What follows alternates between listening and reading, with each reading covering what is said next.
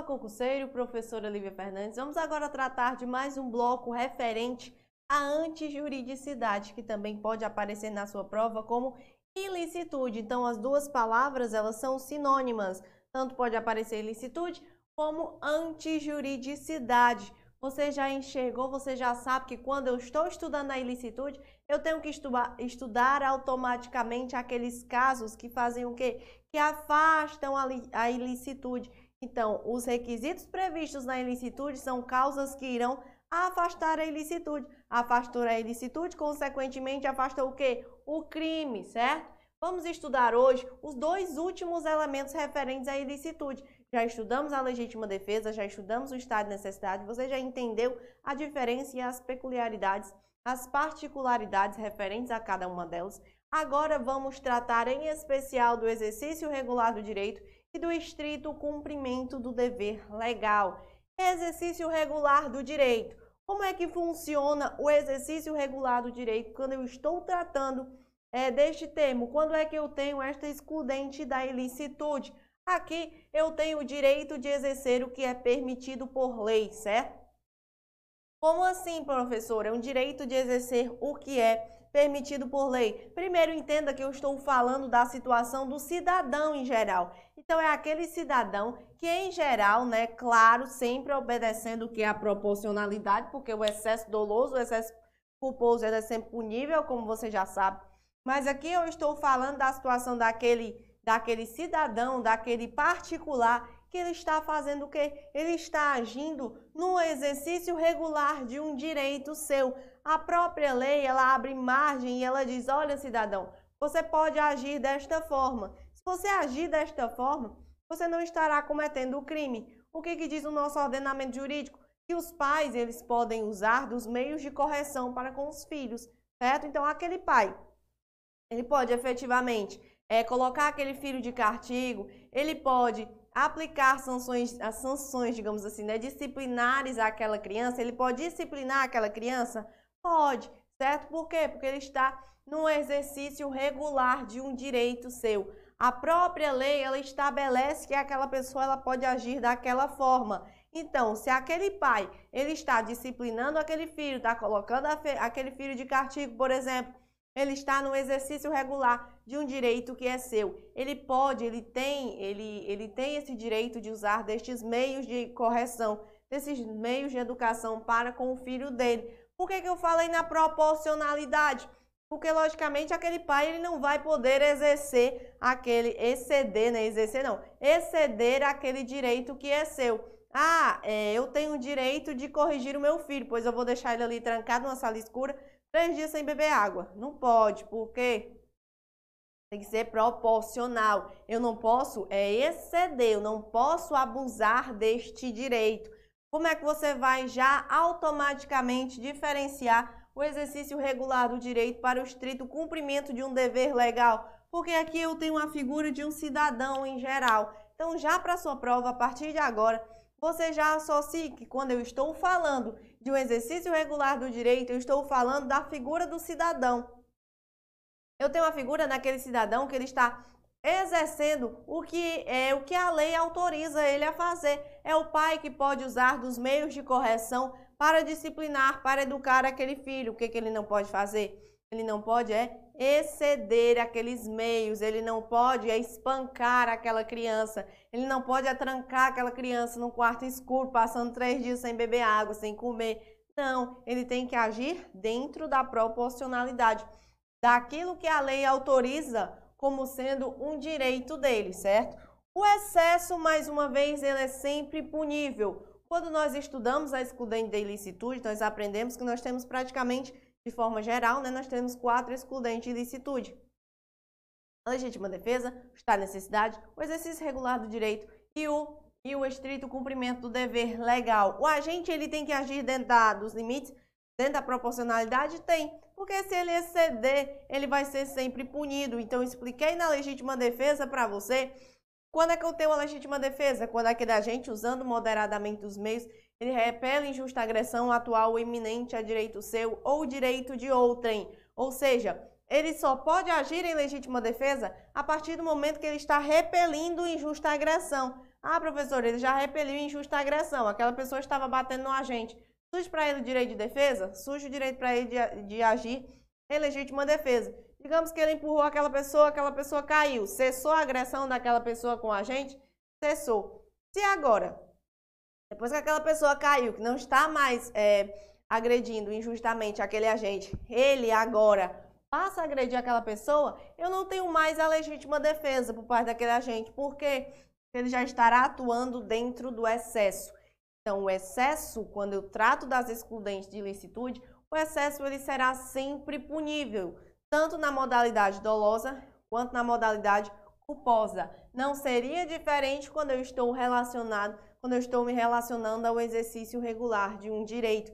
Eu posso exercer aquilo que a lei me autoriza a fazer, aquilo que é um direito meu, pode exercer o seu direito, mas exerça o seu direito dentro da proporcionalidade, porque a partir do momento que você saiu da proporcionalidade, você vai responder pelo excesso, certo? Pelo excesso. Geralmente, quando caem nas provas de concurso público, tanto o exercício regular do direito como o estrito cumprimento do dever legal, ele traz, é, a prova ela traz situações e pede para vocês interpretar se se encaixam ou não naquilo, tá? Uma, uma informação importante é sobre as lesões esportivas, as lesões no próprio esporte. Ah, tem, por exemplo, a luta livre, em que aquelas pessoas elas estão ali trocando socos num tatame. Será que aquilo dali é excludente de ilicitude ou será que eu devo é, prender, não é? Todos os, os as pessoas que estão ali lutando, todos os lutadores? Claro que não é exercício regular de um direito. Por quê? Porque o próprio esporte ele tem as suas normas. E nas normas daquele próprio esporte, ele estabelece que é, o que, que você pode ou não fazer. Lembrando, sempre que você respeitar as regras daquele esporte, aquele agente que está trocando socos ali com outro no tatame, se eu estou tratando de uma situação de esporte, se eu estou nos limites estabelecidos pelas regras daquele próprio esporte, eu estou no exercício regular do direito. Claro, se eu excedi as regras, eu vou responder, mas aqui o agente ele está dentro dos limites estabelecidos pelo próprio esporte. E a intervenção médica, professora? Chegar lá aquela pessoa é, no hospital e ela tem que passar por uma cirurgia. E aí, aquele médico que efetivamente, para realizar a cirurgia, ele tem que cortar a vítima, né? A vítima não, o paciente. Aquele médico, então, ele tem que cortar o paciente. Será que ele vai responder por lesão corporal? Claro que não. A depender do caso, da análise do caso concreto, ou esse médico ele vai responder por, é, ou esse médico ele vai estar amparado pelo estado de necessidade, ou aquele médico vai estar amparado pelo, pelo exercício regular do direito. Então aqui cabe a análise com base no caso concreto, mas nada de dizer que ele responde por lesão corporal, não é verdade? E o ofendículo, como é que fica a situação do ofendículo? Você já sabe o que, que é o ofendículo. É quando aquela pessoa, ela coloca, por exemplo, cercas elétricas, cacos de vidro no seu, no seu muro, coloca um cachorro ali para proteger a sua propriedade. Você também sabe que esta questão do ofendículo causa controvérsias doutrinárias. Parte da doutrina entende que se trata do exercício regular do direito e parte da doutrina entende que se trata da legítima defesa. Quem entende que trata do exercício regular do direito afirma que é exercício regular do direito porque todo mundo tem direito de defender a sua propriedade. Então eu posso colocar uma cerca elétrica, eu posso colocar cacos de vidro no telhado, ou no telhado não, no muro, e eu também posso colocar o quê? Aquele cachorro raivoso de 2 metros de altura no meu quintal, certo? Lembrando que quando eu trato de ofendículo, aquilo tem sempre que estar visível. Então eu não posso esconder aquela cerca elétrica, porque aí eu não vou mais estar amparado pela, pela excludente de licitude, não. Eu posso responder eventualmente pelo resultado, tem que estar visível. Eu tenho que avisar aquelas pessoas, não pule não, se você pular eu não me responsabilizo, certo? Então, o ofendículo ele possui essa controvérsia doutrinária. Quem entende que é exercício regular do direito diz que não é legítima defesa porque não cabe legítima defesa contra a propriedade e muito menos legítima defesa futura. E quem entende que é legítima defesa diz que não é exercício regular do direito Por quê? Porque não é legítima defesa futura. A partir do momento que eu coloquei aquela cerca elétrica, ela só irá produzir, produzir efeito a partir do momento que alguém tentar pular. E a partir do momento que alguém tenta pular, eu não tenho mais a relação de uma, de uma injusta agressão futura. Eu tenho uma injusta agressão atual ou iminente. E também não é legítima defesa contra a propriedade, porque ali também estão pessoas, então eu estou protegendo também a vida de quem ali habita, certo? Então existe controvérsias doutrinárias quando eu trato o exercício regular do direito. Superado este nosso estudo referente a esta nossa excludente de licitude, vamos agora passar a analisar outra excludente de licitude, a última. Eu estou falando do estrito cumprimento do dever legal. Apenas pela leitura deste dispositivo, você já consegue é, assimilar que eu estou falando de um cumprimento de um dever legal. Agora eu não, não estou mais é, exercendo aquilo que a lei me autoriza, não. Eu estou cumprindo um dever que é legal, certo? Um dever legal, uma imposição legal. É uma ordem emanada por autoridade competente para o devido cumprimento do dever legal. Lembra que lá eu tenho a relação de qualquer cidadão praticando o exercício regular do direito? Aqui, ó, eu tenho uma ordem que foi emanada pela autoridade competente para o devido, é, para o devido cumprimento de um dever legal. Então, eu tenho esta ordem que foi emanada e efetivamente aquela pessoa que agiu no estrito cumprimento daquela ordem. Lembrando que a ordem ela não pode ser uma ordem ilegal, não. Se for uma ordem manifestamente ilegal, aquela pessoa não vai poder alegar a excludente da ilicitude. Esse dever legal também não precisa ter um cunho penal, certo? Não precisa ter uma essência de direito penal. Basta ser o quê? Basta ser uma ordem emanada pela autoridade competente. Mas quando é que eu vou ter, então, o estrito cumprimento de um dever legal? Por exemplo, aquele oficial de justiça, não é que tem um mandato de busca e apreensão, ele pode entrar na sua casa? Pode. Será que ele vai responder pela invasão de domicílio? Não, por quê? Porque ele tem um mandato, ele está no estrito cumprimento do dever legal. Mas agora, será que aquele oficial de justiça, por exemplo, com aquele mandato, ele pode entrar domingo de noite na minha casa? Não. Se ele tem mandato, ele pode entrar durante o dia, mas será que ele pode entrar à noite? Não, ele não vai estar amparado pelo estrito cumprimento do dever legal, porque aqui, ó, tem que ser uma coisa legítima, tem que ser uma coisa efetivamente legal, certo?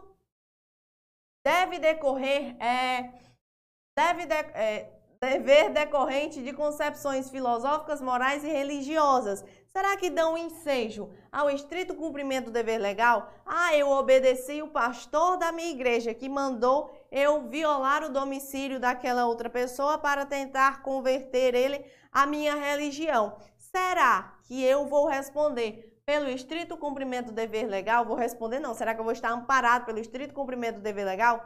Não, não vou estar, certo? Por quê? Que aquela ordem emanada de concepções filosóficas, morais ou religiosas não vão dar ensejo a quê? Ao estrito cumprimento do dever legal. Aqui, ó, eu tenho que ter a relação da autoridade competente. Eu não estou falando do padre da sua igreja, eu não estou falando daquele pastor, eu não estou falando de concepções filosóficas, de concepções morais religiosas, não, certo? Eu estou falando de uma autoridade que tem competência para emanar aquela ordem. Por exemplo, no oficial de justiça, será que o juiz ele tem competência para emanar aquele mandato judicial para que aquela pessoa ela efetivamente entre no domicílio de outra? Ele tem essa competência, porque se ele, se ele fizer aquele mandato de, de busca e apreensão, o oficial de justiça, ele pode muito bem entrar na, na casa daquela pessoa. Diferentemente do pastor da sua igreja, que diz que você entre e tente converter aquele fiel. Aquele pastor, ele não tem esta competência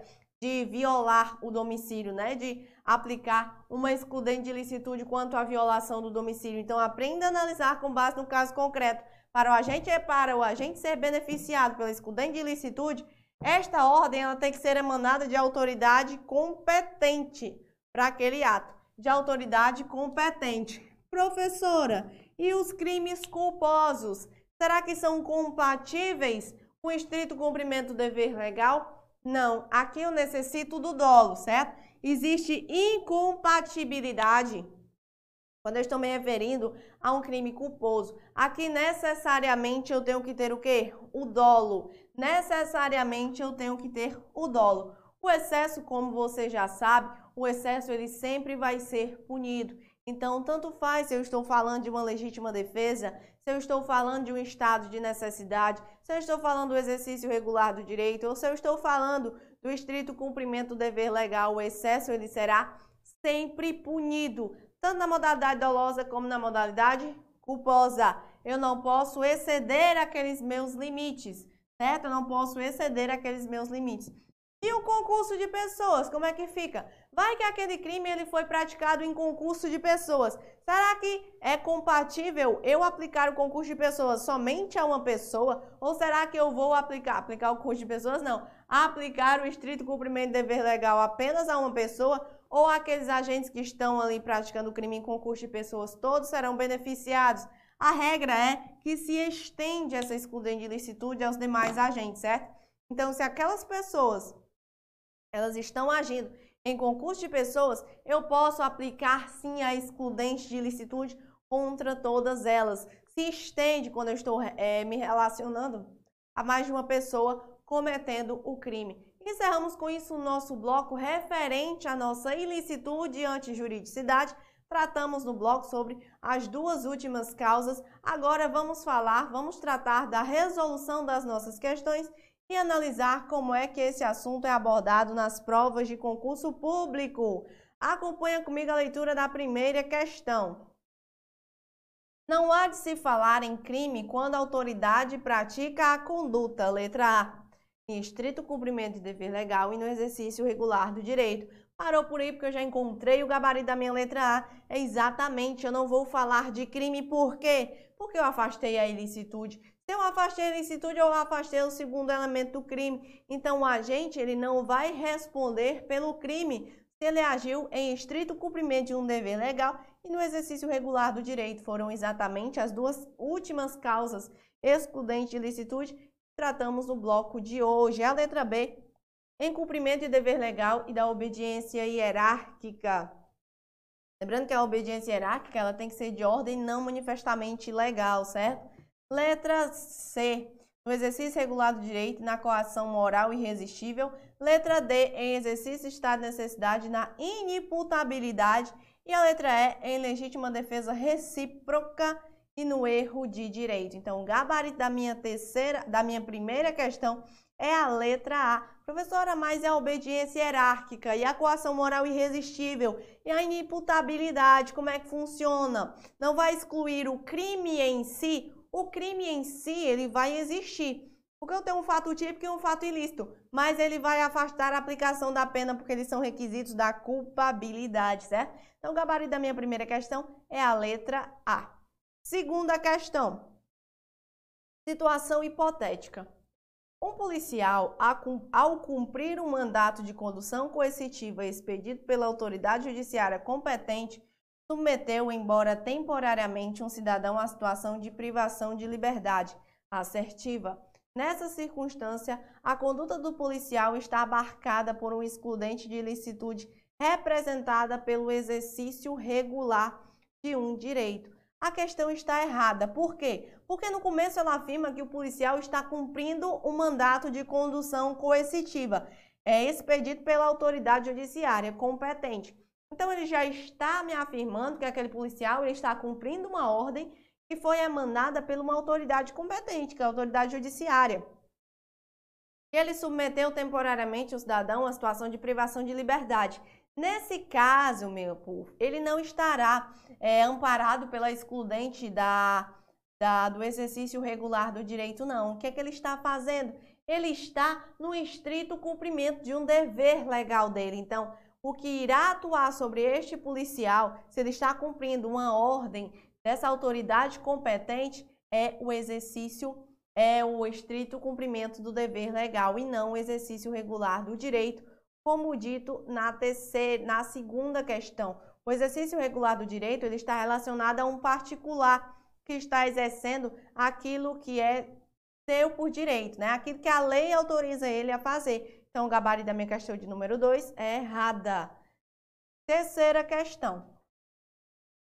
O agente policial, ao submeter o preso aos procedimentos estabelecidos na lei como, por exemplo, a identificação datiloscópica quando autorizada e ao reconhecimento de pessoas e de coisas no curso do inquérito policial encontra-se amparado pelo exercício regular do direito, respondendo criminalmente nos casos de excesso doloso e culposo. A terceira questão ela traz o mesmo raciocínio da segunda. Se eu tenho a situação de um agente policial que está cumprindo aquilo que lhe é determinado, ele não vai estar no exercício regular do direito, não. Ele vai estar no estrito cumprimento do dever legal. Então, olha como o examinador ele inverte as excludentes de ilicitude para buscar confundir você na hora do exame, na hora da prova. E você, a partir de agora, não irá mais confundir essas duas excludentes de ilicitude, porque são excludentes bem distintas, bem diferentes. Então, nós encerramos com isso, o gabarito da terceira também é errado.